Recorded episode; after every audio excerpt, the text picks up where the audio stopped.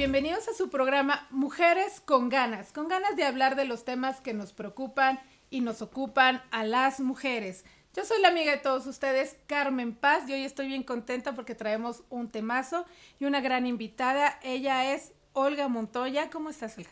Muy bien, muchas gracias por invitarme. No, muchas gracias a ti. Les quiero platicar quién es Olga. Ella es licenciada en Derecho por la Facultad de Jurisprudencia de la Universidad Autónoma de Coahuila, donde ahí también hizo la maestría en Derecho Laboral Internacional.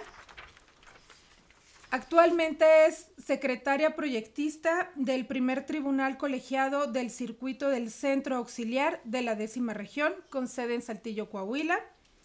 También ha sido jefa de la Oficina de Correspondencia Común de la décima región, con, resi- con residencia en esta ciudad, y actuaria judicial adscrita al Juzgado Tercero de Distrito del Cuarto Circuito, con residencia en la ciudad de Monterrey, Nuevo León.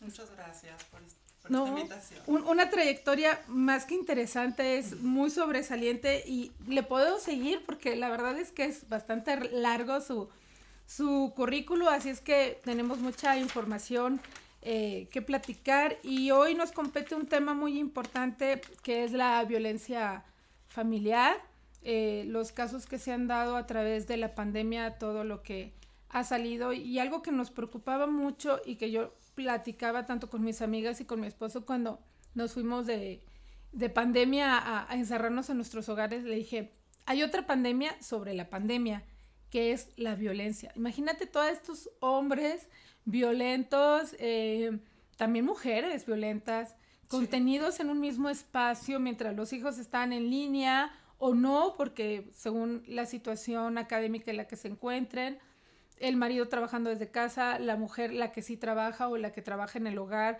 con esta persona que a lo mejor antes decía, pues no, nomás nos vemos en la noche y ahora somos 24 por 7, pues muy difícil, muy difícil. Y creo que luego, luego se empezaron a ver esas estadísticas por ahí de, de, de mayo del año pasado, del 2020, empezamos a ver estas estadísticas y casos en ciudades eh, como Monterrey, aquí mismo en Coahuila y en otros estados donde ya se empezaban a hablar sobre violencia, asesinadas en su, en su propio hogar. Platícanos, Olga, tu experiencia.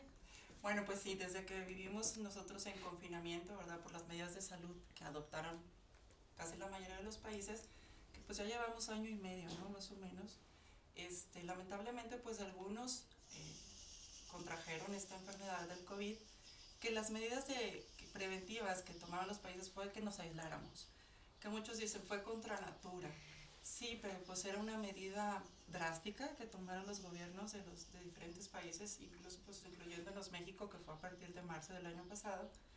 Y esto, pues, muchos aparte de que tuvieron pérdidas familiares, de amistades muy cercanos, personas muy queridas, pues también trajo otra consecuencia, ¿no?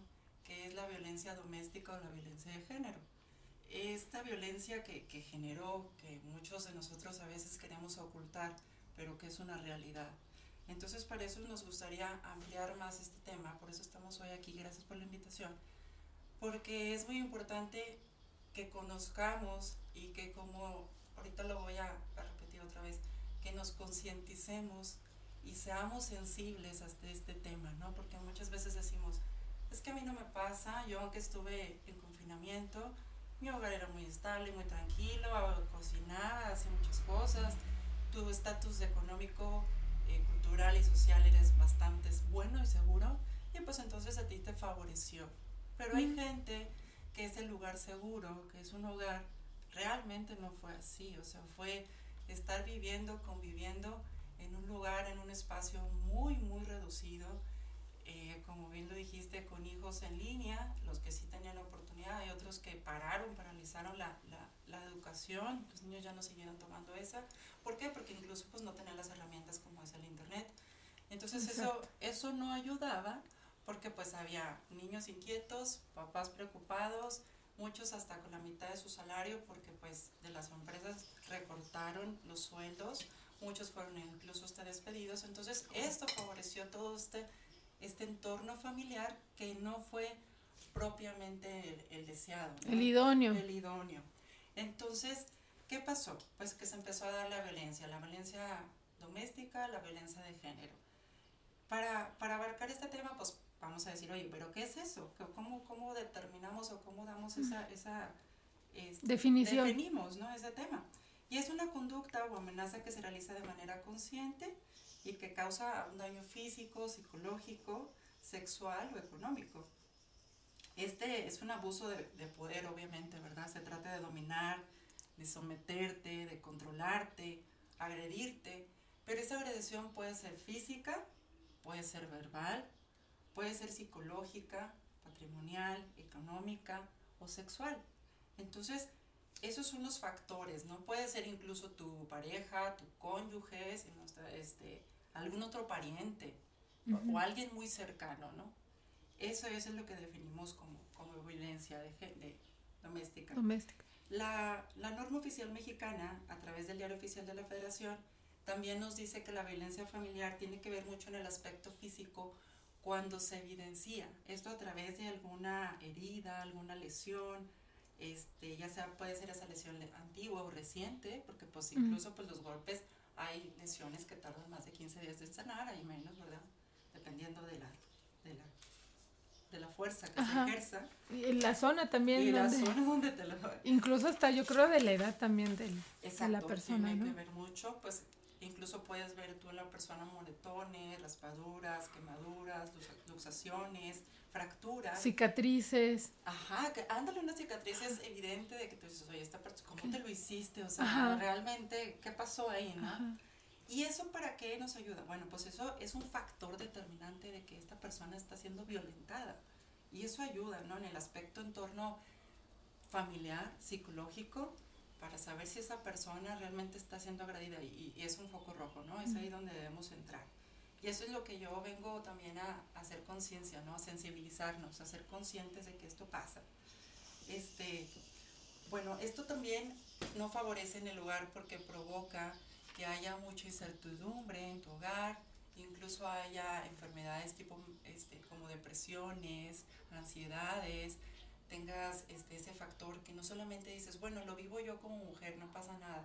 Sí pasa, porque Sí. después se refleja en un hijo, que lo ves en la pérdida de, del conocimiento, es un niño distraído, es un niño hiperactivo, es un niño que tiene déficit de atención. Entonces, realmente no es un problema que nada más atañe a la mujer, o- Ujú. sino también al entorno familiar, ¿no? A los que estamos ahí involucrados.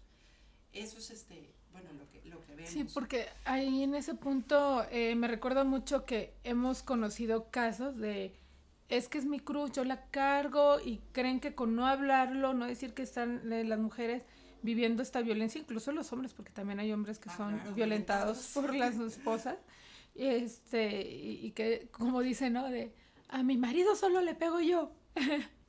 y, Y no, sobre él, nada más. y creen que los hijos no se dan cuenta, pero es que son una esponjita. O sea, si tú no estás bien, no proyectas que estás bien y los hijos empiezan, como dices tú, con inseguridades, con incertidumbre, con falta de apetito o comen de más, porque empiezan a tener ansiedades y no te das cuenta porque No estás tan preocupada cuenta. en ocultar tu problema que no te estás dando cuenta de esos focos rojos que ya son ahí eh, un problema en tu hijo, pero estás negada, o sea, estás negada contigo, pues cómo no te vas a negar con tus hijos. Claro, no lo podemos ver en una misma, entonces no, Mucho menos a los demás, ¿no? Y claro que ya hay más instituciones involucradas como la Organización Mundial de la Salud, este, muchos actores, ya hay muchas series en Netflix que ahorita les voy a contar, que ya están más involucrados en este tema de violencia familiar. Y claro, claro, claro, que todo eso a- ayuda, aumenta a sensibilizar a la, a la sociedad. Podemos ¿no? decir que la violencia eh, intrafamiliar es la otra pandemia. De hecho, sí lo llama la Organización Mundial de la Salud, dice que la violencia contra la mujer es una pandemia en México. Oh, no más en México. Oh, Entonces, imagínate cómo dolor. estamos. Digo, no es, no es nada más este un caso en, en México, o sea, en nuestro país. O sea, es en muchos estados, en muchos este, países también se vive esta violencia. Pero es importante que nosotros como, como mexicanos, como ciudadanos, como mujeres en esta entidad, podamos dar a conocerlo, porque el conocimiento es poder. Así Entonces, es. si uno conoce, si uno ve que tiene diferentes instituciones, tanto gubernamentales como asociaciones, que pueden ayudarte, incluso religiosas, porque Ujú. ahorita también hay muchos padres involucrados en este tema de ayudar a la mujer. Es importante conocerlo, es importante, este, a veces uno como, como, por eso enfatizo mucho sensibilizarnos, es que a mí no me pasa porque yo tengo un hogar bien padre, bien seguro, bien estable, mi pareja es así. Sí, pero si tú ves una vecina, si tú ves una amiga, si tú ves a lo mejor a la señora que te ayuda, que está siendo violentada, ayúdale, o sea, dile, oye, fíjate que hay estas instituciones, puedes llamar a, este, a estos lugares, puedes hacer esto. ¿Para qué? Para que tú también socialmente te involucres, porque esto dices, a mí no me va a pasar, Claro. y a mí no me pasa, y, y- pero tú... Y vivo en mi, mi mundo rosa. Exacto, entonces, pero debemos de sensibilizarnos y poder darle ese consejo, ese buen consejo al, a quien sí lo necesite, porque Claro. tú puedes ser el medio para ese fin. Ajá, exactamente. Y no decir que no, pues a mí ese tema no, se me hace muy fuerte, no me importa, este, a mí no me ha tocado y no creo que me toque. Entonces Ajá. no es así la, la No. situación. La situación es como muchos otros organismos nos han eh, ayudado, eh, como la ONU, a que nos involucremos, a que estemos involucrados en el tema, informados para poder informar. Es que la gente no cree. No cree, no, No. creemos. So- o sea, somos en general muy negados a creer que las cosas realmente funcionan y no solamente somos una estadística para un gobierno, para alguien para recaudar fondos. La gente no cree. No cree. Por eso también no se acerca. Y como bien dices, eh, eh, la información es, es, eh, es te empodera. O sea, tener esta información te, te empodera. claro. Porque la mayoría de las personas dicen, híjole, es que, ¿quién me va a ayudar?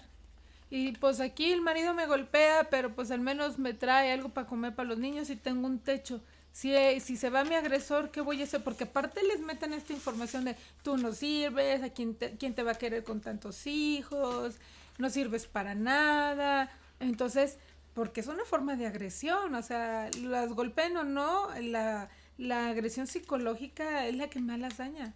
Sí, por eso maneja el término de violencia de género, es siempre el agresor ejerce un control o trata de, de ejercer un control. Y también otro factor que hay y que puede ser, este, que puede abrir los ojos a- hacia los familiares, amigos cercanos a quien lo esté viviendo, es de que el agresor siempre va a tratar de aislarlo o aislarla. Claro. No, no te vayas con él, no me gusta, este, no vayas con tu familia. Oye, ¿por qué? Porque ellos le van a abrir los ojos de que algo está mal en su entorno. No te deja tener mal. amigas. A- amigos, tus papás, ya no te deja visitarlos con esa frecuencia. Entonces, Te controlan el te teléfono. controla las llamadas, te controla el teléfono, te controla los mensajes, no puedes ver tampoco tanto este, el internet, qué sé yo, ¿no? La televisión. Es un control y Es es, un aislamiento que ejerce tu agresor. Hace poco tuve una, una reunión de un grupo de chicas que estamos en un negocio y entonces estábamos hablando de cómo apoyar nuestros equipos de trabajo y una dice, ay, es que tengo una chica trabajando conmigo, pero batallo tanto porque nada más una vez al día ve mensajes, eh, quiere que todo le haga directamente, o sea, le, le doy este trabajo, se lo tengo prácticamente que hacer porque según ella no sabe nada de tecnología y luego me di cuenta que el que me contesta es su esposo. Y siempre me dice, es que yo no tengo celular. Pues ya sabes, ahora trabajando en casa es muy difícil contactar con tus equipos. Y el celular es de mi marido y solamente me puedes marcar a tal hora. Y, y- yo le dije, a ver, a ver, a ver, permíteme. ¿Te estás dando cuenta que tu chica de trabajo está siendo violentada en su, en su hogar? Que está siendo controlada por el marido. Antes de que te enojes con ella, creo que te- tienes que parar y ver cómo le puedes ayudar. Ahí, o sea, ya con eso de que es el celular de mi marido, yo no tengo WhatsApp, no le sé la tecnología y solamente me puedes marcar a esta hora y cuando le marcas te contesta el marido. Dios mío, o sea, tienes ahí una chica que hay que ayudar, o sea, Claro. paramos nuestra junta para hablar el tema, o sea, ¿sabes qué? Contáctala, hay que investigar qué está pasando. Ya dejando a un lado el negocio fue la parte humana de, oye, tenemos a alguien en nuestro equipo que seguramente está sufriendo algo, o sea, y es que hay que ser empáticos Claro. y, y tener la visión de decir, a ver, foco, aquí hay varios que focos prendidos, o sea, qué difícil. Es, es muy difícil porque eh, para tener esa empatía eh, es, es mucho trabajo, o sea, mucho hablar de otro nivel eh, cultural, querer involucrarte en el problema y de conciencia, concientizarnos. Por eso es bien importante este tema, Sí. porque incluso una cifra que nos dio la Organización Mundial de la Salud dice que cada año aproximadamente 770 millones de mujeres son agredidas por sus parejas y sus ex parejas, ¿no? O sea, Oh, nada bueno. más. Entonces, también es de que tú dices, bueno, ya lo dejé, pero me sigue agrediendo esa pareja. Entonces, pues en- Eso es en, en el mundo, en el planeta. mundo, ajá. Wow. y pues entonces esas también esas mujeres muchas veces no quieren hablar, están aisladas, les da miedo. ¿Cuántas mujeres al día? Imagínate. Me voy a hacer la conversión. ya sé que luego Entonces- somos muy matemáticas, 770 Sí, millones. En los, en los últimos 12 meses son 243 millones de mujeres y niñas y la edad promedio es entre los 15 y 49 años en todo el mundo que han sufrido se- violencia sexual o Ya, ya lo física. tienen ahí. Sí, sí, sí, ya lo tenían. Entonces, 12, o sea, des- estamos hablando de un año que Más o y menos la edad son promedio dos millones y feria de mujeres agredidas diario. es muchísimo. Sí, es un chorro, o sea, dos millones. Es muchísimo. Entonces, Imagínate por hora, por minuto, o sea, mientras estamos aquí platicando y nos están escuchando en el tráfico, en su trabajo, en tu reunión con tus amigas, que espero que se sienten a, a escucharnos, mientras se toman algo y respiran con nosotros, hay dos millones de mujeres que están siendo en este momento agredidas. Exacto. Y es Ah, se me pone la piel chinita nomás. deben entrar los, o sea, es, es como dicen, esto ya va en contra de, de tu derecho humano, ¿no? Porque como derecho humano tenemos derecho a una vida, a una integridad, a ser respetadas, a tener libertad. Entonces, todos estos derechos se te ven transgredidos. Entonces, es a veces dices tú, bueno, ¿y dónde entran? ¿No? ¿Dónde entran todas estas situaciones? Entonces, por eso es necesario hacer conciencia y, y, y decirles que no solamente este, hay instituciones, también hay actrices, como me encontré que Nicole Kidman Ajá. es este, embajadora de, en pro de mujeres de la ONU y ella nos habla de varias situaciones en las cuales están haciendo para que hagan conciencia, este, tanto estén informadas las mujeres, hagan conciencia, que esto que estamos viviendo en la pandemia, como este aisla- aislamiento, que todavía seguimos, ¿verdad? Muchos países más desarrollados como Estados Unidos, bueno, pues ellos ya están activando más su economía, un poquito más que la de nosotros en México y en otros países. Pero ella dice, es que sí se puede, sí se puede una nueva realidad.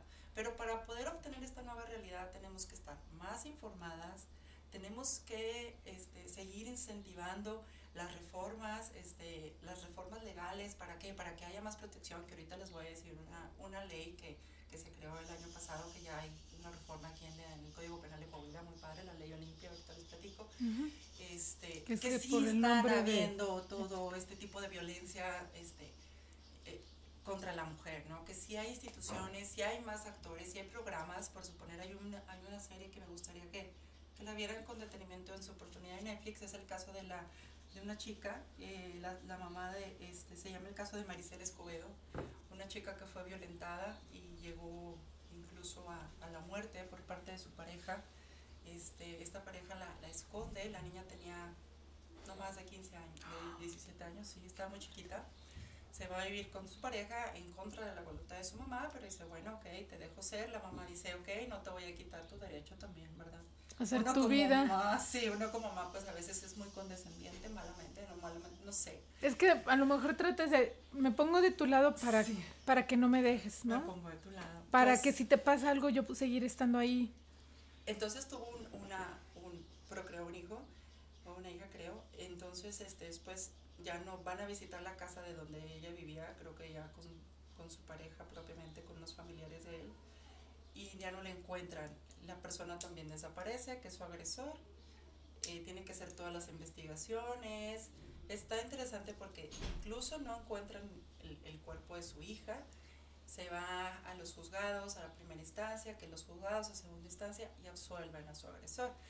Cosa que ella pues no le parece, hace diversas marchas, manifestaciones, juntó muchísimas mujeres que incluso pues hasta la piel chinita te pone que decir, no es la única, es un caso en Juárez, que Juárez es una de las de los este, estados y ciudades, ¿verdad?, que tiene más violencia, pero no es el único, también México, Ciudad de México es uno de los más violentados contra la mujer. Este, entonces tú dices, es- no es un caso aislado, o sea, hay muchísimos casos, hay muchísimos casos como Maricel Escobedo, que tú dices, ¿por qué llegar hasta, hasta ese extremo, no? O sea, no se sientan solas, no se sientan que no hay quien pueda estar ayudándolas en estos casos. Mm. Hay muchas instituciones, incluso ahorita voy a comentar en, en, en- en Coahuila, hay la línea de la mujer, que es la eh, 075, ahorita doy el otro teléfono, que incluso en esa línea te dan atención psicológica, porque es lo primero que se tiene que dar, ¿verdad? Y atención jurídica. Pero si tú estás siendo agredida, te canalizan, te canalizan inmediatamente eh, eh, eh, hacia dónde van a poder ayudarte, ¿no? Como, como, como dependencia. Entonces no están sola, aumentar mucho, mucho, mucho la autoestima, mucho la seguridad, este, y pues para eso estamos aquí. Oye, pero por ejemplo, uno dice, ok, pues qué fácil es levantar el teléfono y marcar 075 y hablar ahí, pero habrá quienes por el mismo control que ejercen sobre ellas no tienen acceso, quizás hasta las dejan encerradas. ¿Cómo ayudas? ¿Cómo pide ayuda? ¿Cómo pide ayuda? Seguramente ella tampoco puede estar escuchando en este momento el podcast, pero tú que sí lo escuchas seguramente podrás tener por ahí una vecina o alguien que dices, oye, no le conozco la cara porque nunca sale, ¿qué está pasando? ¿Qué está pasando con ella, no? Porque ¿cómo ayudas? Exacto, o sea, cómo, ¿Cómo pides ayuda? cómo, cómo, exacto, cómo favorecer o cómo entrar hacia ese hogar que es tan difícil porque está realmente ahorita en confinamiento. Y luego a lo mejor y ya pasa el confinamiento, pero sigue ella en esa misma situación. Sí, ¿Cómo a lo mejor para ella mm, no hubo mucho cambio, No, al contrario. Ahora sigo conviviendo más con mi agresor. con su agresor. Sí. Es dificilísimo. Prefiero irme a enfermar de COVID que... que para poder salir, como dicen. Sí, le tengo hecho. más miedo al que tengo adentro que al, Hu- al virus hubo- afuera. Hubo un caso que vi, bueno, a mí me gusta mucho ver las series de, de- en Estados Unidos y es hay muchas, muchas historias. Y me estaba acordando de un caso que vi de una chica que va, lo único que le permitía a su pareja era ir a llevar al perrito al veterinario. Donde ella se esconde en un cuarto y llevaba una hoja y un lápiz. Ah, por ¿Lo supuesto, estuvo en redes. Sí, ¿Cómo no? Pero ¿Lo platícalo, platícalo. Sí, sí, lo claro, entonces ella escribe pues que estaba siendo agredida, entonces da el, el papelito así a- muy escondida a las A la a secretaria. las secretarias, a las personas que estaban ahí atendiendo y le dice, pues estoy siendo agredida. Entonces, Auxilio. auxilio. Entonces, paralizan ahí a ese agresor, como que hacen ellos el la, bueno, hacen tiempo, ¿no? Ajá. Hacen tiempo para poder llegar a la policía y lo, y lo atrapa. Y ella, una vez que la agarran, suelta en llanto, o sea, Pues de que claro. ya no podía, o sea, hasta la piel chinita se me pone, ¿no? De ver, este, ¿cómo es de que, que- qué hago? Como tú dices, Ajá. si estoy en confinamiento, ¿cómo le hago? Porque me está pegando, me está maltratando, ¿cómo salgo? Y ella, obvio, se le prende el foco, dice, pues ahorita que lleve el perrito ahí aviso. Eh, porque es mi única Es su salida. única salida. Oye, ¿sabes qué se me ocurre? Si tienes una botella de algún refresco, de algún producto, com- como en el mar, oye, le metes ahí el recadito, alguien, lo cierras, lo metes en la basura y que nuestros amigos pepenadores, la gente de la basura, si, si ve un, una botella con un papel adentro, léanlo y que ahí diga, estoy siendo agredida, su fulana tal, vivo en tal lugar, en este horario lo encuentran, o este, auxilio, mis hijos, o sea, sus necesidades y que eh, estos papelitos lleguen a la policía o lleguen a estas instituciones porque no se me ocurre otra manera. Digo, ya sería muy paranoico mi parte pensar que hasta la basura, que no lo dudo, les han de revisar. Sí, o sea, es, es horrible estas, este tipo de violencia porque, como te digo, la ONU la califica esta, a, esta violencia de género como pandemia, porque dice que cada cuatro minutos ocurre una violación sexual contra una mujer. El 70% de abusos sexuales en tu entorno familiar y el 8 30, tre- tanto por ciento son violentadas y no denuncian. Entonces, hay en México mil feminicidios cada, cada año. O sea, es muchísimo, mil. Es muchísimo todavía esta Muchísimo. cifra, porque también hay otra, este, otro dato, ¿verdad? Pero esto es del estado de Morelos, que dice que recibieron en, en marzo de- del año pasado más de 700 llamados en auxilio por violencias. Entonces ya los centros o los, o los centros que tenían preparados, pues ya. No se han de dar llenos, no abasto. abasto, o sea, Ah, Esa parte es una realidad, Es o una sea, realidad. no creo que el 075 y todas estas eh, instituciones se puedan dar abasto, si así.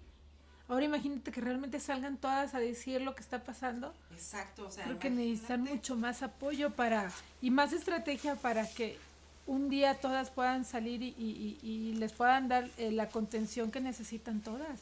Claro, o sea, porque realmente esta violencia que se ejerce es o sea, no podemos decir que sea aislada, que dicen, ah, pues la, la, la taga, pues yo veo que sí, a lo mejor mi vecina, a lo mejor una amiga, a lo mejor y la sufrió mis abuelitas, pero dices tú, bueno, ¿cuándo va a parar? ¿Cuándo tú también como mujer vas a contribuir a la ayuda de otra mujer? O sea, ¿cuándo tú vas a decir, como tú dices, o sea, qué padre que viste que una cliente, una socia o el cliente, o sea, las que tú tienes participación cercana, ves que está siendo violentada y haces algo.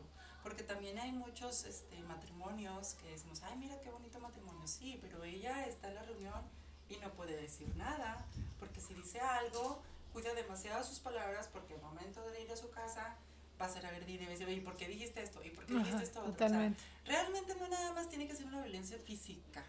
O sea, también la violencia psicológica a veces dicen que duele más las Oh, palabras que el golpe, ¿no? golpe. Entonces también esa violencia genera otro tipo de problemas que también es importante atender. Claro, porque aparte se heredan. Se hereda. Son Exacto. este costumbres que tenemos que desaprender para que nuestros hijos sean felices, porque al final de cuentas, Todo eh, ahí. Exacto, Exacto. sí. en la búsqueda de la felicidad, pero la tienes en la mano. Sí, entonces creo que un problema que tenemos, no sé, todos los países, a lo mejor lo- todos los latinoamericanos, no, no, la verdad no podría apostar, pero sí es parte de la idiosincrasia del mexicano, es que somos un país eh, de matriarcado, todo gira alrededor de la abuelita, la mamá, pero a la vez, porque siempre el papá como que está en segunda, eh, lugar. en segundo lugar, pero desde ahí controlando todo a la Todo, vez, porque sí. estas abuelitas, estas mamás crecieron siendo machistas porque a la abuelita, la mamá de ellas las agredieron, entonces las educaron con la idiosincrasia del abuelo y, y cuando ellas ejercen el poder son machistas y crean hijas machistas que hacen a sus hijos machistas Claro. y entonces se, se siguen heredando estas malas costumbres que tenemos que desaprender desde lo más básico, que a lo mejor no pareciera parte de este tema, pero va desde ahí el de atiende a tu hermano. Ah, claro. ¿Estamos de acuerdo? Caliéntale la tortilla porque no se puede parar. Ajá, y está más manos, cerca. ¿no? Sí, exacto. El de, eh, esas cosas son de niñas, esas cosas son de niños. El rosa es de mujer, el azul es de hombre. Desde ahí Exacto. estamos creando patrones. Son Exactamente. muchos patrones culturales que debemos de... de Las mujeres que dejan que sus hijos varones las manden, les digan qué hacer, las, eh, este, las celen, eh, las controlen porque están acostumbradas a ser controlados por un hombre, entonces ahora que me controle mi hijo, que él tome las decisiones porque es el hombre de la casa. Totalmente. Y uff, entonces siguen creciendo. O sea, yo les digo a mis amigas cuando andan de novias, que están a punto de casarse, yo, ve como el, el, tu novio, de tu pareja, trata a la mamá, trata a las hermanas. Claro, O sea, totalmente. porque ya, de- y, y cómo la suegra y las mujeres alrededor de, de, de tu pareja te tratan a ti, lo tratan a él. Si es de que ma- a mi hijo que le gusta que le cocinen esto, bye. Este, em, que no se tueste el pan. que no- ajá, déjame te enseño cómo le gustan las tortillas, los guisos. Si ves que el muchacho casi creo que avienta las servilletas al piso y la mamá va y las recoge, aguas. Aguas, Si ves que el muchacho manda sobre su mamá, aguas. O sea, hay tantas. Son puntitos que a lo mejor, me acuerdo que en unas pláticas que tenía también con otras amigas decían, la, el, un, un- un noviazgo, ¿no? Se casa la, la, la chica y decía, es que ya no supo cómo era. Y yo, ¿cómo? Si ya no estamos en los tiempos de antes, ¿no? Antes a lo mejor los papás escogían a la, a la, la pareja de la mamá o ella no podía verlo mucho porque no podían salir. O se así. veía nada más en la puerta porque no lo dejaban Exacto. entrar a la sala. Ay, sí te digo que, ay, sí, no pudo conocerlo. Pero ahora también que ahora somos mamás modernas y, hay que modernizarnos y abrir la mente. Definitivamente. Oigan, pues desde el noviazgo se ve esos factores. O sea, entonces, oye, tú también permite que tu hija salga, involúcrate cómo, cómo convive con los papás, no te cierres de que, ay, no, que salga mi hija, este, y, y ya después que me lo traiga cuando va a ser el formal. No, ¿para qué quieres que te traiga hasta el formal? Desde, desde antes de quien va a salir con tu hija al cine. a- Para que conozca los patrones de cómo son las personas que le gustan a tu hija, identificar o a tu hijo, porque también hay mujeres tremendas, y saber si a lo Sí, mejor está ahí teniendo que resolver una cuestión personal que no ha superado y entonces está buscando eh, parejas agresivas o muy pasivas, o sea, porque, bueno, si buscas algo es porque algo te falta. Claro. ¿no? Entonces tú- es parte de un equilibrio y, y dicen mucho, ¿no? De tu pareja, ¿cómo, cómo trata al mesero? Ah, también ¿no? tiene que Sí, ese es un foco, ¿no? De la forma como le... Si... Consejos de antes que funcionan. Pero cierto, o si, si la pareja de tu hijo o tu pareja, eh, la familia, tienen doméstica, ¿cómo la trata la doméstica? ¿Cómo la familia trata a esta persona de servicio? A los vecinos, es que todo suma, todo suma, o sea, ya desde ahí empiezas a ver si es compañero de trabajo, cómo es como compañero de trabajo. También. Porque luego son unos en el trabajo, otros en la casa, otros en la calle. Híjole, es que nadie está exento. Nadie estamos exentos y, y nadie podemos decir que no te involucra el tema. Exacto. Eso sería este, muy egoísta de nuestra parte como sociedad, o sea, hablando socialmente. Este, debemos de conocer, de informarnos, de, informar a nuestro alrededor, a nuestras personas, oye, fíjate que está esta, esta institución, está este programa o está esta otra conferencia, ve, porque yo veo que este factor a ti te puede ayudar, ¿no? O sea, eso es muy importante. Este, bueno, y también hablando, pues hay muchas convenciones que se han hecho para, para prevenir, erradicar la violencia contra la mujer, que está una convención que se llama Belém do Pará. Esta se hizo en Brasil en 1994. Esta tiene un propósito. Esta que es los países este, miembros acordaron que contra las mujeres la violación de- es una violación, esta violencia que se ejerce es una violación a tus derechos propiamente humanos, a tu libertad fundamental, te limita como mujer a tu uso ejercicio de tus derechos. Entonces, sí hay muchas instituciones también como la CEDAW, que es un comité que se encarga de revisar que haya esta forma de, de que se elimine contra las mujeres. México ya adoptó esta, esta convención, fue en 1998, o sea, ya tenemos tiempito. ¿verdad? Ya que la adoptó. Y esta, propiamente en resumen, ¿verdad? Esta, esta convención, ¿qué es lo que trata? Esta convención trata de que todos los países que sean miembros pues difundan, oye, fíjate que existen estas, este, estas instituciones, este, que se eliminen todas las formas de, de- de discriminación contra la mujer a través de campañas, a través de diferentes este, medios como es este, la radio, la televisión, programas estatales. Entonces, esto es parte muy importante de lo que ha crecido México. Claro que sí tiene su fuente desde las muertes de Juárez, Mm. ¿verdad? que fueron muy, muy sonadas. eh, pero todavía siento que nos falta más, o sea, todavía siento que nada, no queda, puede plasmarse en una ley, porque la ley sí nos dice que tenemos derechos, que tenemos este, lo que deben de cuidar, pues nuestro derecho a la libertad, como les decía, a nuestra seguridad, a no ser ser sometidas a torturas, este, un trato indigno, pero para ello, pues para poder llegar a ello, el. Estado tiene que involucrarse mucho. Y, y no propiamente nada más el Estado y el gobierno, también nosotros, o sea, también nosotros a través de diferentes asociaciones civiles, como lo estamos haciendo ahorita, eh, eso es bien importante, difundir, informar, este, porque esta es la forma de erradicación de violencia contra las mujeres, ¿no? Esta es la que tomar en cuenta que hay, aparte de que somos mujeres, hay momentos en el que estamos todavía más vulnerables. Pensemos en un embarazo, ¿no? Pues cómo se va a defender una mujer embarazada si se da los golpes con su pareja, porque a veces se da, pues tiene un productito que cuidar, ¿no? Hay un bebé que cuidar y te Sí. dices, híjole, mejor me quedo callada, no digo nada, ya que salga, ya que nazca mi hijo, ahora sí ya. Oye, y luego son agredidas en el embarazo, pierden a la criatura y no denuncian. Aparte, todavía este, es que es un miedo, o sea, vamos a lo mismo. o Pero sea, ya perdiste lo más importante. Sí, pero y aún así- que empieza todo por la autoestima. Por la, y la culpa, Y es la que fue mi culpa, porque primero te culpas. Sí. Fue mi culpa, yo lo provoqué. Híjole, súper fuerte. Y luego también está la violencia, podemos hablar de personas mayores de más de 60 años, mujeres, que pues ya cada uno va perdiendo sus capacidades físicas y, o sea, fisiológicas y demás. Hijos que agreden a sus padres, Exacto, entonces ahí también podemos encontrar este tipo de violencia. cuidadores que agreden a sus a su a los A sus... ancianos, A sus, ajá. vecinos que agreden al vecino al porque no tiene la. Gente que es violada, agredida porque tienen discapacidad, no pueden hablar, no pueden caminar. O sea, no nada más Uy, eso mujeres. fuerte. Entonces no nada más este nos aislemos en cierta edad, ¿no? Porque ahorita ya eh, pusimos un rango de edad de 15 a 49, de tales edades. Pero ¿dónde dejamos a todas estas personas mayores? O sea, ellas también. Y a veces ellas no tienen tanta forma o, o accesibilidad como nosotras más jóvenes.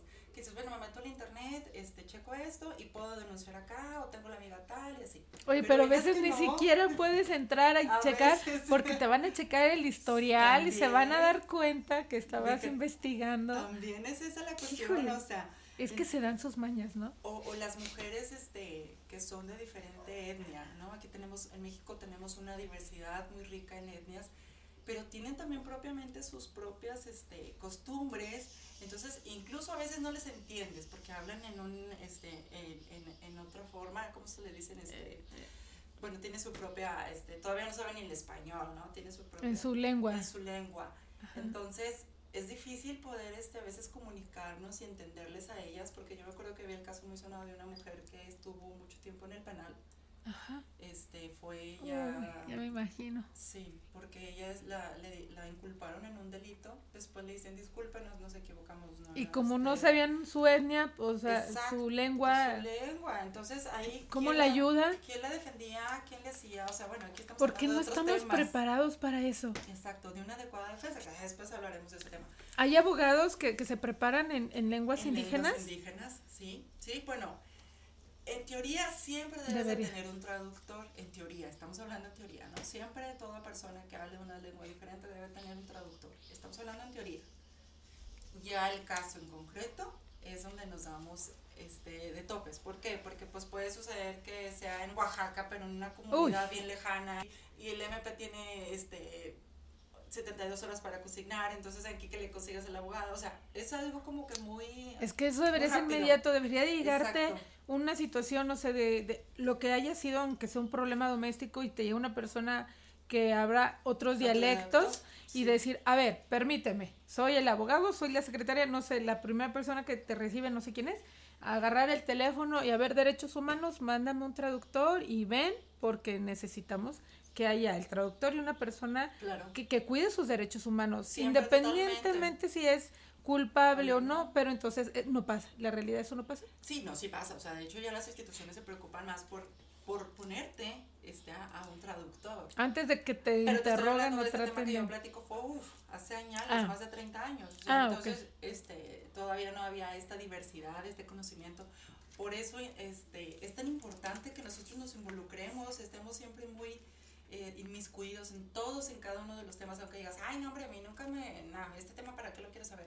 Es importante que lo sepas, ese es de conocimiento. No estás exento que te pase, Que te pase. le pase a alguien que tú quieras o tengas la oportunidad de escuchar, de escuchar y ayudar a alguien que te puedes topar en el camino y decir, oh, está pasando por o esto. simplemente alguien te pregunta, te diga, oye, ¿usted no conoce a alguien así, así? Y tú, ups, o sea, no sé, no sé ni dónde canalizarte, no sé con quién ayudarte. O sea, entonces también Estar en una reunión y que salga el tema y decir, nadie sabemos del tema, ¿cómo le ayudamos? Exacto. ¿Cómo le ayudamos a mi amiga para que pueda ayudar a... O sea, es una cadena de favores. Es una Y es una responsabilidad como mujeres, como sociedad. Totalmente. Tenemos que ser empáticos. Es siempre. por ser empáticos. Siempre, o sea, aparte es, ya no puedes decir, es que yo no conozco, no, hay que conocer, que poquito conocer. de todo, pero sí hay que conocer, ¿no? Y que nuestros hijos también conozcan. Claro, porque hay otra ley que les quiero comentar que se llama la ley Olimpia. Esta ley Olimpia este, Por Olimpia, por la surge chica. por, sí, no sé si supieron del caso, pues son las noticias. Ajá. La chica se llama Olimpia Coralmelo. Es una joven que de 18 años en el cual ella tiene su bueno, tiene una vida íntima con su novio y su novio por vía WhatsApp difundió un video íntimo. Ujú. Entonces ella empieza a, a través de su- primero pues comenta con su mamá, Qué su mamá, sí, a mí me gustó en el caso cuando lo pasaron las noticias porque decía que su mamá la apoyó, ¿no? O sea, qué padre que, que también en el ambiente familiar, en lugar de, pero ¿por qué? Te quites hiciste?". los prejuicios, Sí, el machismo y exacto. te enfoques. A ver, es mi hija. Exacto. Lo que pasó no es nada normal, pero lo que hizo este muchacho al difundir el video íntimo, Eso, eso, eso, ese es el punto. ese es el punto, porque yo le digo a mi esposo, tanto peca el que mata la vaca como el que agarra la pata. Claro. Porque se les hace muy fácil agarrar el celular y, ah, mira, me compartieron este videíto en WhatsApp. Tú puedes decidir si lo ves o no lo ves. Claro, Borrarlo de tu celular o compartirlo. Y ya está siendo parte de la agresión. Porque dices, ay, X. Totalmente. Totalmente eres activo en la agresión y también el no verlo pero no hacer nada como decir, oye amigo, ¿qué onda contigo? ¿Por qué estás compartiendo esto? Y algo tan íntimo. Y algo tan íntimo, Se supone porque- que la quieres, se supone que es tu novia. Sí, pero al- me voy más allá del hecho de que ya llegó con el vecino y el vecino con el compañero del trabajo y ya se compartieron en toda la ciudad y ya brincó de ciudad y ya brincó el video de país y para los hombres es muy fácil decir, ah, pues es pornografía. No, permíteme.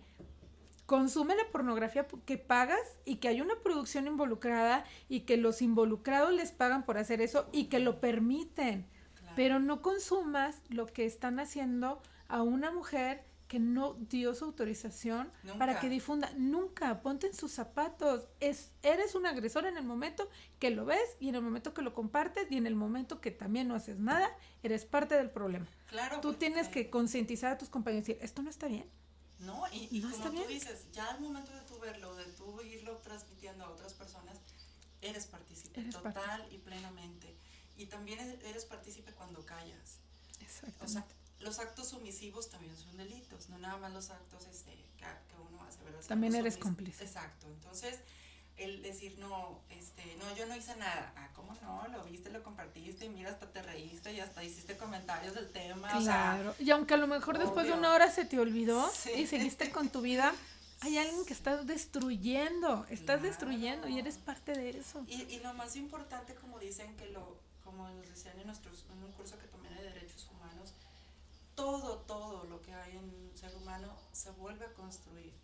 Tú, si te pierdes una mano, bueno, pues hay ahora implantes, ¿verdad? Es un delito, lo que sea. A lo mejor no es quedas igual, pero todo se reconstruye. Lo único que no reconstruyes es la dignidad. Entonces, ¿cómo vas a reconstruir la dignidad de esa mujer que la violentaste?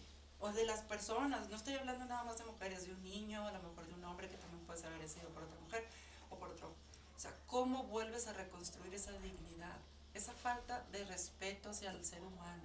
Entonces, bueno, y siguiendo con el tema de esta ley tan, tan apenas, este, apenas que está a la luz, que es la, la ley Olimpia que les comentaba, prácticamente nos habla de la violencia digital, porque estamos hablando de una violencia doméstica, estamos Exacto. hablando de una violencia de género, pero no podemos dejar de lado algo que a lo mejor había una laguna en nuestras leyes, que es la violencia digital, ¿no? Porque pues ahora todos estamos más con la pandemia, más con las redes sociales, entonces esto es lo que pasó Todo con es esta muy chica inmediato. inmediato, o sea, dices algo y pum, a los tres segundos ya se multiplicó y quién sabe hasta que dónde llegó tu Sí. comentario, ¿no? Entonces, esta ley Olimpia, que, que propiamente este, estuvo muy buscándola, esta chica, surge esta, a través de esta difusión de este video, que les decía que, se, que ella no pues autorizó este, es- esta Este transmisión de su video íntimo sexual, ¿verdad? Este es del estado de Puebla, esta chica, y se, esto que impulsó a que 17 estados ya de la República iniciaran una iniciativa de, de la reforma a sus códigos penales para poder este, que su- estuviera esta hipótesis, ¿no? En caso de, de delito. Y esta, esta ley es, pues propiamente se va conforme a una violencia ciber, ciberviolencia, que ahora le llamamos, ¿no? Ujú. Una- esta forma de, de ejercerla.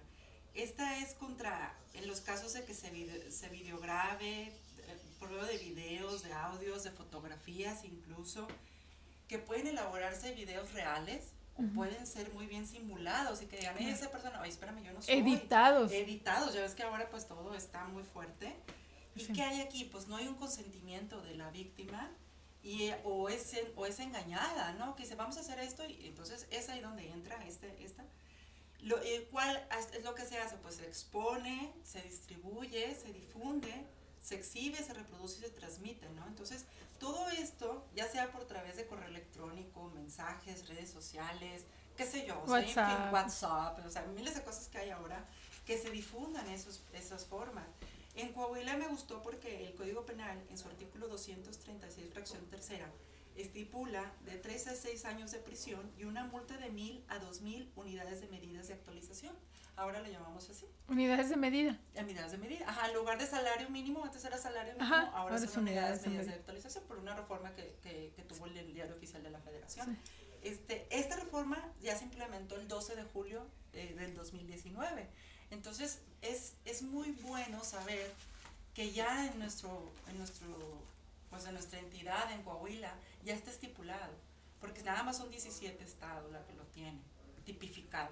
Híjole. Entonces, este, todavía faltan la más mitad. estados que participen, sí. Y o que sea, realmente en, en los estados realmente lo apliquen en todos los municipios, porque pues sabemos que hay municipios muy machistas. o No, sea, pero una vez aprobando la entidad entra, entra a la, no es como que se hagan a los locos y aquí como que Mm, no, nos no, no, hacemos o sea, ya sí lo no. aprobó el Código de Coahuila, esa es la entidad, o sea, está toda la entidad, no hay que este municipio no entra, pues Arteaga dice que no, no, ni modo, tú eres de parte de Coahuila, tú también tipificas este tipo de conducta. Ujú. Sí, sí, sí, entran todos. Por eso yo creo que muchos estados no han, no han estado Muy de acuerdo. Muy de acuerdo, sus gobiernos, muy respetable, pero bueno, este, que sí no se, O no se sea, tipifique. Claro. Y bueno, anotando una de las, yo pensando en cuáles son las soluciones que podemos dar a México para este tipo de erradicar la violencia contra las mujeres, pues lo primero que, podemos hacer es informarnos, ¿no? Vamos a hacer más campañas de información, este, de prevención de violencia contra las mujeres, este, La prevención sería a través de la información definitivamente, ¿no? Y de, de Claro. acercarnos más a todos, todos los grupos, ¿no? Incluso yo, bueno, a mí se me ocurre, ¿no? Que en- a nivel secundaria, que ya se tratan más estos temas y que ya vemos más convivencia y más, más los niños involucrados en convivencia con las niñas, porque todavía en primaria son un poquito más este, renuentes a, a- a- Claro. a la relación este, niñas-niños.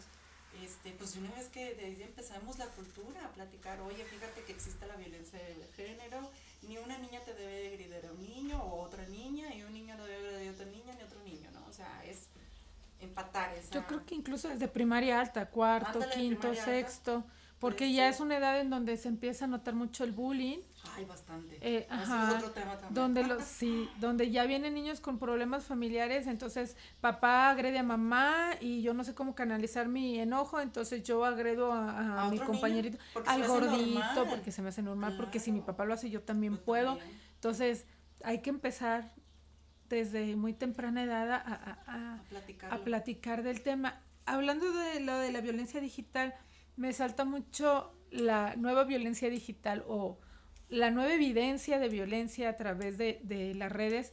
Por ejemplo, ahora que nos fuimos todos por pandemia a trabajar en casa, eh, hace poco se destapó el caso de la maestra, no sé si lo viste, ¿te acuerdas? claro. Incluso creo que ya lo habíamos platicado, de que la maestra está dando su clase y llega el marido y la cuestiona algo de su televisor, del control, algo así. Y ella, eh, permíteme, bien, bien", Estoy desde ahí se, se, sintió su miedo Nerviosa. nerviosa. Estoy en clase, déjame termino. No la dejó ni, ni apagar el micrófono, nada, y el señor la empieza a golpear. Sí. Los alumnos, maestro, usted está bien, creo que ya la situación ya tiene apoyo legal, este, se movieron las instituciones. Y yo sabía antes, y voy al tema porque yo sabía que antes no podías llegar con un correo, con un WhatsApp, porque no lo consideraban evidencia. Creo que incluso al revés, era como, es que esto es parte de la intimidad de la persona y no puedes traerlo como Sí, sí, evidencia. sí. Y ahora que hablabas de las evidencias a través de fotografías de correo, precisamente si tú te das cuenta a través de una llamada en Zoom, de una videollamada eh, por WhatsApp, por Facebook, en una sala, y te das cuenta, esto puede ser una evidencia para proceder legalmente. En este caso, este, este señor que agrede a la maestra Claro, puede ir a la cárcel. claro, claro, porque ya está, o sea, ya, es, ya está más am- amplio la forma de pruebas. O sea, ya, de hecho ya lo teníamos antes que las fotografías, pero como que la ley en, en muchas materias, como incluso laboral, se ha quedado un poquito este, rezagadas, ¿no? Entonces, ya esta es una evidencia, o sea, un video, una fotografía, este, una llamada, incluso una videollamada, ya uno la puede grabar, incluso las clases prosopos ya las puedes grabar. Entonces, sí es evidentemente una prueba, es evidente que eso ya va a constituir este me imagino, dependiendo del valor probatorio que le den, ¿verdad? Las autoridades adminiculadas con alguna otra testimonial que se me ocurra. Oye, fíjate que estábamos nosotros ahí este, presentes viendo, a lo mejor incluso estaba la mamá, la muchacha que le ayuda, no sé, alguien Sí, que tienes ahí. testigos. testigos, ajá. O sea, sí te Sí. pueden llamar como testigo. En este caso, pueden llamar a sus alumnos para que Sus sean testigos. alumnos Incluso, sí, claro. Porque uno lo que le da miedo, poniéndonos en el zapato de todas estas mujeres, es, ¿y si lo dejan libre? ¿Y si estas pruebas las echan para atrás? Porque yo he sabido de muchos casos antes de que decían, me fui infiel y tengo las capturas de pantalla de la conversación con la otra persona y cuando me amenazó y... No, es que no procede, no son pruebas. No son pruebas. No lo, lo- tomas esas capturas en contra de su voluntad, no puedes usar por pruebas, que no sé qué. Y yo veía estos comentarios en las reuniones con mamás y con amigas, Y ese miedo de, pues es que, pues ya para qué, o sea, me queda a mí para yo enojarme, pero no lo puedo usar en contra de esta Y persona. como Y ahora sí. impotencia, ¿no? Que dices, tú, oye, pues si yo estoy presentando esto, ¿por qué no, me- por Porque qué no lo era toman una en evidencia. cuenta? Claro, pero esta es a lo mejor y, y para una mejor este, Uso. eficacia probatoria es adminicularlas con alguna otra prueba, ¿no? Para que sea mucho más con, ¿Cómo sería eso? En términos terrenales. Ya bueno, presentar tu- tus fotografías, tus videollamadas, testigos, confesionar, citar a él, oye, fíjate que tú vas a rendir esta, esto, vas a rendir ante la autoridad estas preguntas que te voy, a, te voy a formular propiamente y vas a responder a esto y esto y esto, ¿no? Entonces todo lo podemos adminicular para que se haga ya realmente algo más este, contundente. Yo creo que les da miedo decir, ¿qué? ¿Me van a enfrentar con él? Y vamos a estar a tú por tú y él va a decir que no es cierto y tengo que decir todo lo que me hizo y además se los tengo que contar con mi vergüenza y delante de mi agresor. Bueno, Qué miedo, ¿no? de- de los delitos sexuales, esos este, son ocultos, o sea, se crea a la, a la, a la víctima, ¿no? Porque pues, ¿cómo puedes decirle, no, sí, tuvo esto y me hizo esto? O sea, realmente si tienen un punto favorecedor las víctimas en cuanto se, se les crea. Eh, los otros, eh, la parte, este, el agresor o la parte acusada tiene que desvirtuarla. Sí, o sea, esos sí son delitos ocultos, porque nosotros no podemos ver que, por suponer, está siendo eh, violentada sexualmente una niña, a- a- tiene el, el beneficio de la duda, ¿no? Entonces hay que creerle a la niña. Quien tiene que desvirtuarla es el agresor. Oye, espérame, yo no la toqué, yo no la violenté, porque son delitos ocultos. Mm. En ese sentido. Claro, como el caso de la maestra es diferente. El caso de la maestra, pues obvio, estuvo en redes sociales por todos lados. O sea, ese es evidente. En las noticias. sí, Pero, sí. por ejemplo, si alguien que nos está escuchando y a lo mejor tuvo una situación de que violaron o fue violada o violaron a su hija y ya pasaron tres, cuatro o más años, ¿cómo comprobarlo? O sea, la otra persona va a decir, no fui yo y es su palabra contra la de la niña. Bueno, hay diferentes pruebas, o sea, uno anexa periciales como este, pruebas psicológicas, entonces todo eso este, Suma. suma, claro. Porque luego caduca de alguna manera la agresión, aunque en la vida de la persona no, y dicen, ¿ya para qué? ¿Ya para qué denuncio? O sea, Sobre fue hace todo, muchos años. Eso lo hacen, ajá, no, eso no caduca. Eh, eso lo hacen mucha gente, es qué bueno que tocaste ese punto, porque son delitos ocultos y luego aparte de que son delitos ocultos que no nos damos cuenta, eh, después de años lo comentas y luego dices, es que yo nunca lo hice porque tuve miedo.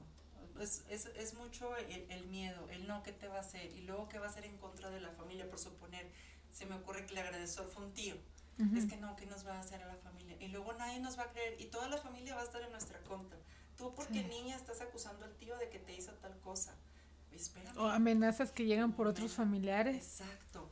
Entonces, espérame, pues entonces, ¿cuándo va a tener credibilidad y cuándo van a estar las instituciones? Porque luego culpamos, es que no hacen nada. Pues sí, pero no hacen nada porque tú no quieres que hagan nada. Ajá. Entonces realmente es enfrentarlo y afrontarlo.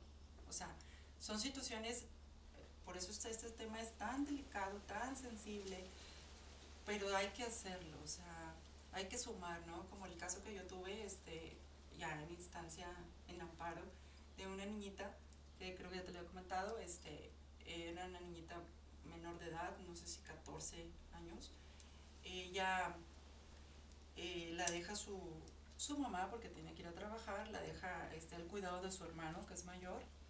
En eso, en el cuarto entra el tío. El tío, entonces ella dice que empezó a tocarla y ella se va, se escapa y corre. Va y le cuenta a su mamá, la mamá le cree, le- le- se lo comenta incluso a la que era su, su jefa en su trabajo, le dije, "Ve", dice, vete, toma el día, haz lo que tengas que hacer y dale el apoyo a tu hija. Le dan el apoyo, denuncian y claro que este señor pues yo no fui, yo no estaba ahí, presenta pruebas diciendo que no, pero como te digo que son delitos ocultos, se crea la persona, o sea, se crea la menor. O sea, se cree lo que dice. La denuncia que La presenta das por la hecho. mamá la das por hecho. Quien tiene que desvirtuarla es el agresor, o sea, ajá. Entonces, él no desvirtúa con pruebas de que no estuvo en el momento. Por suponer, si ella dice que fue a tales horas, él no demostró que no estuvo a tales horas en ese lugar, ni con testimoniales, ni con otra- alguna otra prueba, ¿no? Entonces, pum, se le imputa el delito y viene diciendo acá otra vez en amparo que no fue, que incluso, que él no estaba ahí, que, que nunca ha estado ahí, que esas horas no estaba y sus hijas dicen estaba trabajando, sí, la otra como que se contradijo. Entonces, tú, espérame, una dice que sí y otra dice que no, entonces, obvio, se viene abajo todo. Entonces te digo que son pruebas que, que, que se cree la denuncia, ¿no? En este caso, a lo mejor y es propiamente la denuncia que haga un familiar, si no es la mamá o es el tío o alguien que haga en nombre de la persona o del agredido, del menor o de la menor, entonces se le cree y quien tiene que desvirtuarle es el, el agresor. Entonces son delitos que sí son este, factibles de que puedan ser tipificados, pero hay que tener el conocimiento, hay que tener el valor para poder este, ir hasta las instituciones, porque también pasa que culturalmente hablando, no, porque luego se van a dar cuenta todos. Ay, sí. No, no vamos, no, no, no, mira, se va a dar cuenta el tío, el amigo y, y yo que soy tan conocida, tan conocido, y no quieren ir. No quiero que señalen a mi hijo, a mi hija. Claro, No, no, no, no, porque todo el mundo se va a dar cuenta. No, mejor así nos quedamos. Entonces, híjole, o sea, y va a seguir la otra persona haciendo sus conductas. A lo mejor ahorita le tocó a, a- a tu hijo, a tu hija, no sé, se me ocurre, pero al rato va a ser otra persona, porque no hay un alto, no hay un paro, o sea, por temor, por vergüenza, No, por y, qué el, sé y yo. el daño a, a tu hijo, a tu pariente o a ti misma o a ti mismo, este, no se queda nada más en el momento de la agresión, sino Sí. el autoestima, tu seguridad, cómo te vas a desarrollar el día de mañana con tu pareja, claro. con tus hijos. Si no eres capaz de defenderte, no eres capaz de defender a tus seres queridos. Si Claro. tus padres no te defendieron, pues vas a sentir que no vales nada, que nadie va a ser capaz de defenderte, que la agresión es normal porque la normalizamos. Claro, Entonces- la vemos como algo que, ay, pues te Pues me tocó. Ajá, Y O sea, sí. tan normal lo hemos escuchado que hasta lo dijimos al mismo tiempo. Sí, Pues te sea. tocó en la cruz que te tocó, es que eres vieja, Sí. ¿no? Es que eres un niño, Y, y nadie te cree, niño mentiroso, niña mentirosa. Es, híjole, o sea, ¿qué algo pasa? hiciste, Algo hiciste te lo tú. merecías. Mira cómo te vestiste, espérame, pues sí, me puse Ándale. un short, Es no puedo que traer calor. No, tú- no te pongas short porque mira, ay, espérame. Como exacto. O sea. Es que eh, el ladrón hace la ocasión, o sea, ¿tú ¿por qué te pones eso? Lo provocaste. Es, es, es que si ya sabe, ¿no? ¿Por qué anda así? A ver, espérame, o sea, lo que tú traes aquí en tu cabeza es tu boleto, o sea, claro. no puedes limitarte a querer vestir o usar un color o un maquillaje o porque ya estás abriéndole la puerta al agresor. Es que, espérame, o sea, si a las monjas, con todo respeto a las monjas, si a los niños recién nacidos que no han hecho absolutamente nada más que nacer, agredidos, sí. son agredidos sexualmente. ¿Por qué te tiene que definir o, o- o es como me puse de carnada solamente por como visto, dónde vivo o eh, porque voy caminando? O sea, deberíamos de tener la oportunidad de tener la libertad. Si, si lo que nosotros estamos haciendo no está agrediendo a nadie más, o sea, no es lo mismo que alguien que tampoco tienen derecho a agredirlo, este, no sé, vaya gritando en la calle cosas o, o salga corriendo desnudo, porque si esa persona salió corriendo desnudo, seguramente hay una situación química en su cerebro, que algo no está bien, pero es una persona que lejos de asustarte o sentir que él te va a agredir o que tienes derecho a agredirlo, es necesitamos contenerlo porque si algo está pasando, o sea, Claro, eh, eh, es un grito de auxilio a algo, pero la gente juzga. Yo me acuerdo, y se me vino a la mente porque una vez, yo estando muy chica, me pasó que mi mamá nos encerró porque todas las vecinas empezaron a hablar, que había una mujer que andaba corriendo en- por las calles desnuda y la primera palabra desde el- la ignorancia y el machismo es esa vieja loca anda provocando y son las 12 del día. anda". Oye, a lo mejor está No corriendo sabes. porque la estaban agrediendo Sí, no y corrió por su vida. O a lo mejor es alguien que toma medicamentos y en lugar de que todas las vecinas se encerraran, ¿por qué no salieron a auxiliarla? Tiene una enfermedad mental, Algo está pasando. Si yo hubiera salido con una cobija y aquí te pesco y mi hija entra, yo te protejo, déjame hablo a alguna institución y, y déjame te canalizo y déjame te ayudo porque preferimos encerrarnos. Te digo, el, el, el ser apáticos, ¿no? Ajá. Porque realmente Egoístas. egoístas. A mí no me va a pasar, ay no, quién sabe esa vecina que estará haciendo. Ajá. Ese es un comentario que me hicieron hace mucho, que me acuerdo cuando empezaron las, muy sonadas las muertes de las mujeres en Juárez. Uy, yo estaba en prepa. Y en ese tiempo este, hacían actividades en- escolares en, en donde yo estaba estudiando, que nosotros hospedáramos a una persona. Me tocó una compañera de, de, de Chihuahua. Y precisamente mi primer comentario fue, oye, este, ¿cómo están allá? Eh, eh, porque hay mucha matanza hacia las mujeres. Le digo, ¿cómo están? Y su comentario, que no me gustó, me dijo, pues quién sabe qué están haciendo ellas. Le decía, ¿quién sabe qué están haciendo las mujeres? Pues ¿dónde están? Mi mamá dice que quién sabe. Entonces la, es cultural. Sí, Mi es mamá cultural. dice que quién sabe dónde están. Oye, ya después Hasta que no eres tú la desaparecida. Exacto. Y luego ves, hay un documental, no sé si lo vi en Netflix o en YouTube o en un programa que, unas clases que tomé, nos pasaron los videos, que también es importante comentarlo. Eh, esas mujeres realmente trabajaban en una empresa En lejos, maquilas. en unas maquilas. Quienes estaban inmiscuidas era la policía y la ruta, que las llevaba y las traía. Las alejaba de un lugar y las empezaba a violar. Entonces, o las mataba incluso, ¿no? Que es lo que pasaba. Entonces, realmente, o sea, no estaban haciendo nada más que trabajar. Entonces, no podemos nosotros siempre juzgar sin conocer, sin ver, Sí. saber qué está pasando, porque eso es, eso es muy delicado. O sea, cuando hablamos, emitimos un criterio por hablar sin realmente saber lo que le está pasando a las personas. O sea, hay que ser También somos parte de ese problema, porque por eso no las escuchan, por eso no piden ayuda, por eso, por eso todo, lo- por eso estamos aquí. Exacto. O sea, Nosotros estamos aquí platicando porque también precisamente por eso. Otro caso de las mujeres que son muy violentas, te digo que a pesar de que somos mujeres hay otra vulnerabilidad, que le hablamos de las lenguas este, diferentes o indígenas, de las que vienen de Oaxaca, de los estados de allá, de- del sur del, de nuestro México, que vienen a trabajar acá al norte y luego les ofrecen, ay, mira, yo te ofrezco trabajo, y las agarran ciertas personas y las prostituyen, les quitan su dinero, no obtienen un trabajo digno y como quiera ellas salen de su carencia, porque pues tienen muchas carencias, por eso se vienen Para se vivir otras, norte para, ayudar a sus familias y les mandan dinero y ellas están sufriendo. Horrible. Entonces, Y es histórico, ya están las poquianchis, por ejemplo. Sí, Esa red de corrupción de mujeres Es que corrompían a otras mujeres. fuertísima.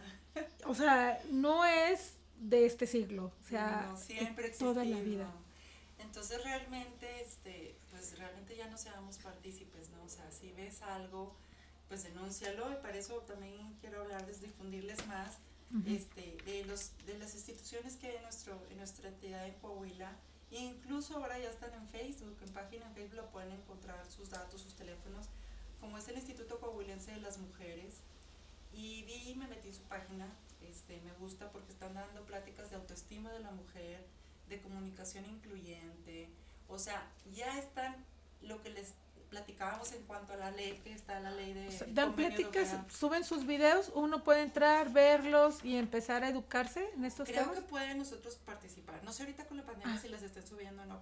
Prácticamente sí vi que estaba, pero lo que me gustó es que creo que en, en- en los, los están dando físico. Entonces hay que a lo mejor meterse en la página y ver. y Investigaremos. investigar para ver si Ajá. realmente podemos tomar esas clases que están muy padres. Y como lo repito, está la línea de la mujer muy poco conocida, por, incluso hasta por mí, hasta este tiempo que estuve investigando más del tema, está el 075 que pueden llamar o también al 844 434 4875. En esta, yo hasta yo hice la llamada, dije, a ver qué tan rápido atienden, a ver si es cierto, dije, porque pues si, si voy a platicarle, déjame, también me involucro, ¿no? Así es. este, llamo y me dicen este, cuál es su nombre, no te pregunte primero el nombre, primero te dicen cuál es su problema, nosotros damos atención este, psicológica y jurídica.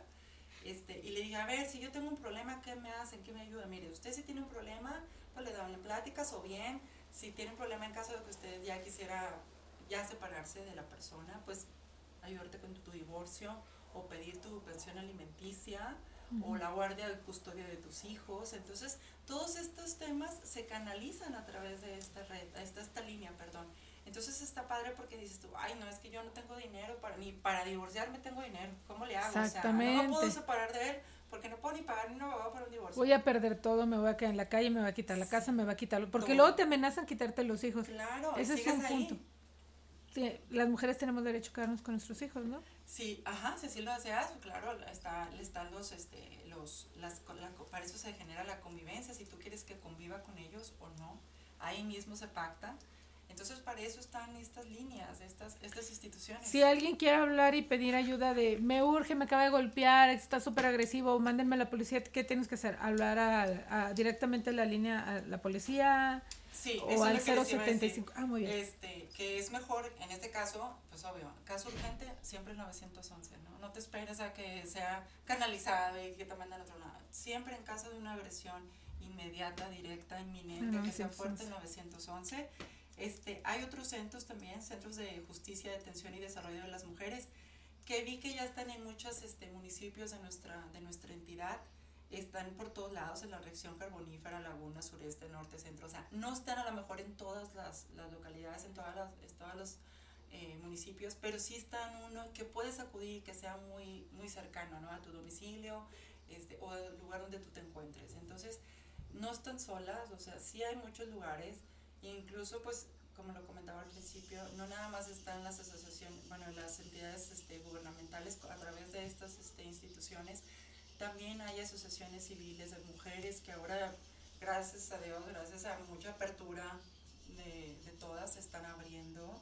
Este, incluso religiosas pueden ver que hay mucha participación también ya de los padres hacer este, y procrear y procurar hacia la mujer. Entonces, sí hay, sí hay, búsquenlas. O sea, digo, no me meten en otros temas porque, bueno, pues no, no vine a hablar de temas religiosos, pero sí hay, o sea, no están solas y, y lo más importante es empoderarse, o sea, hablan mucho del empoderamiento de la mujer y habla, vemos Y se burlan lados, también y me- se mucho. burlan y, y es tema de, ay, ¿para qué quieren ser iguales? Si no es cierto que cargan un garrafón, entonces ¿por qué quieren? O sea, Se van a lo físico. Sí, se van luego, luego al extremo, ¿no? Pero También. tenemos el derecho de tener eh, las mismas oportunidades de trabajo, los mismos ascensos, los mismos sueldos. Claro. Como también veo muy importante que los hombres también tengan la oportunidad de tener los mismos permisos o tener derecho a, a poderles darle la guardería a los hijos, porque hay, hay muchas necesidades. O sea, por ejemplo, puedes, a lo mejor el, el marido puede tener, ser viudo o divorciado y se quedó con la custodia y no tiene derecho al seguro, en el seguro A que sus hijos tengan la guardería. Claro. Pueden tener a lo mejor una, una esposa con discapacidad y tener dos, tres hijos y quisiera mejor tener la guardería, pero no tiene la solvencia económica porque los tratamientos de la esposa o porque no ganan lo suficiente y les, y les niegan la guardería. Claro, este, entonces por eso es tan, tan, tan importante que nos informemos, que hagamos más campañas, incluso con nuestras amistades. A lo mejor tú dices, ay, pero, pero ¿para qué? Pero en temas de café, por suponer, vas a tomar un café con tu amiga, vas a estar platicando con tus familiares. Es ahí donde puedes difundirlo, porque nunca sabes a dónde va a llegar y a dónde va a llegar tu comentario. Y ¿A quién puede ser- ayudar? a quién puede ayudar. Tan acertado tu comentario que puede ayudar a alguien, ¿no? Así es. Entonces- Alguien te puede estar escuchando sin estar involucrado en tu mesa, no sé, en una piñata, en la fila del súper, qué sé yo, y estarlo platicando con alguien más y ¡pum! Ahí le llega ese mensaje, le llega esa oportunidad. No sabes, de repente puedes postear en tus redes sociales, si, eh, si tienes un problema, marca el 075, la línea de la mujer, y alguien de todos tus contactos lo va a leer y alguien le va a hacer clic o lo va a compartir. O sea, esas son una de esas cadenas de favores que podemos hacer, porque el conocimiento te empodera. Claro, totalmente. Y como dice, bueno, me gustaría finalizar con una frase que dice que cuando educas una mujer, educas una familia. Entonces, realmente, qué padre que podamos seguir involucrándonos y cultivándonos, que nos falta mucho, pues, como mujeres, como personas, como seres humanos, crecer, seguir creciendo, creyendo y sobre todo ayudándonos, ¿no? O sea, porque si algo debe de servir esta, este confinamiento, este aislamiento que, que, tuvimos que hacer todos a nivel mundial, pues tiene que servir de algo, ¿no? Y qué más que, o qué mejor que pudiera ser, como dice la, la actriz Nicole Kidman, quitar este tipo de, de pandemia, ¿no? También que es la violencia contra la mujer, o sea, ayudar, ayudar siempre, estar informados, a ser conscientes, a ser sensibles hacia esta, esta forma de discriminación contra la mujer en todos, en todos los sentidos, que se traduce a la mujer, a los hijos, a la pareja, a, es un entorno Es, social. es una cadena Es muy una impresionante cadena, porque sí. te crías en este ambiente, crías a tus hijos en este ambiente, se lo heredas, son conductas aprendidas que luego ellos lo repiten y mejor repitamos y aprendamos lo bueno. Hay que desaprender Ándale. para aprender. Y, y podamos lograr tener una sociedad mejor porque son, es nuestra responsabilidad. Claro, nuestra vida y la de nuestros hijos. Y hay que hacerlo y no, no están solas y, y acérquense a estas instancias y ellas, estas las instancias las van a ayudar, las van a canalizar. Si, si tienes miedo de dejar a la pareja porque no tienes trabajo, seguramente estas instancias te van a, a canalizar a otras donde a lo mejor te pueden enseñar un oficio, donde te pueden conseguir trabajo. Las empresas tienen que ser más eh, empáticas Claro. con sus empleadas, con sus empleados de estas situaciones.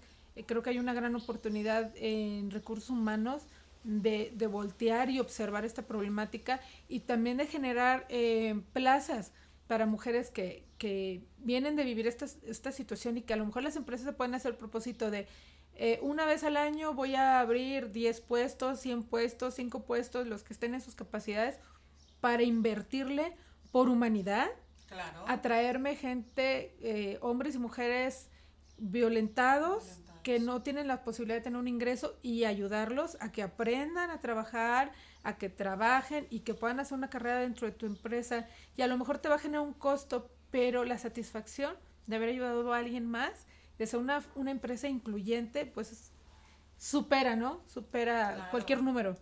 Y aparte de eso es, es dignidad. sea, Dignidad. siempre, estás- siempre llegamos al punto de la dignidad y cuando una empresa, una institución, mismo Estado, el país aumenta estas dignidades a las personas, siempre se va a ver sumamente valorada y se va a ver reflejada en todo, en el aspecto productivo, económico. Exacto. Sí, sí.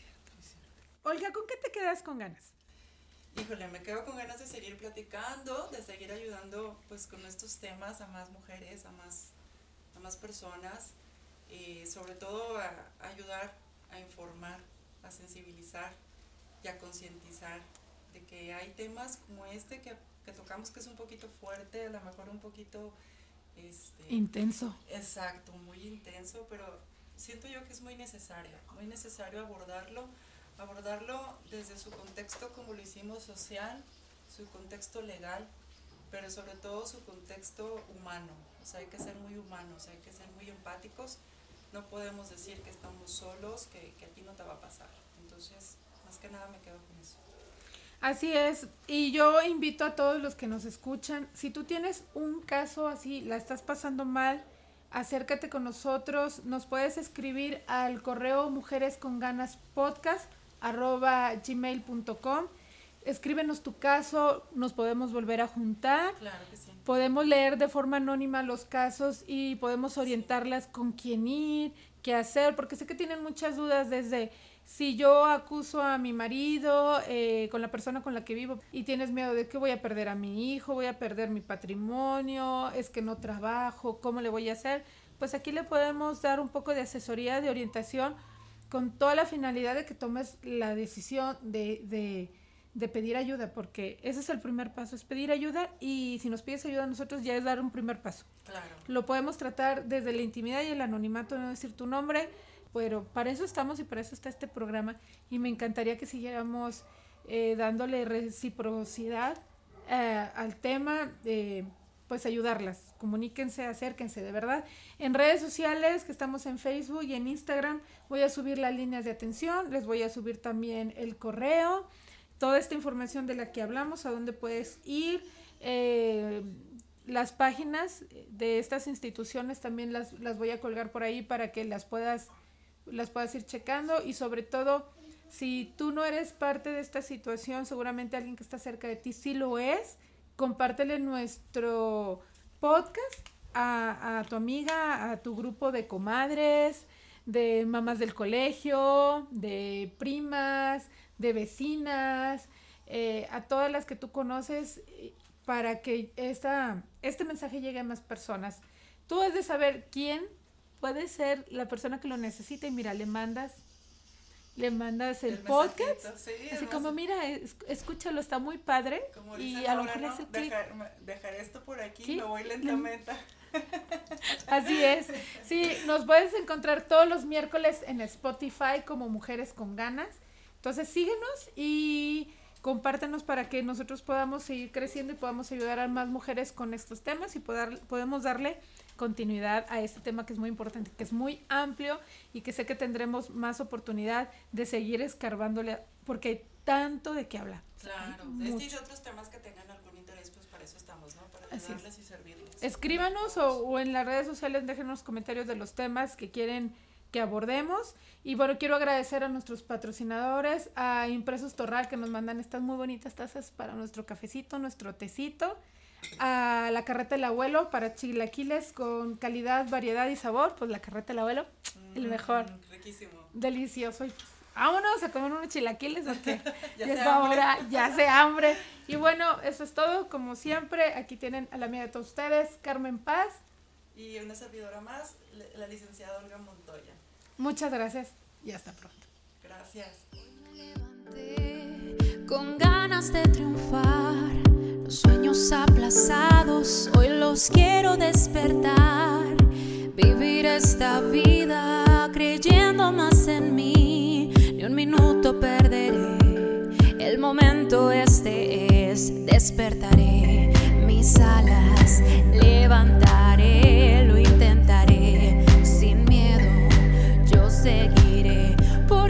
Oh.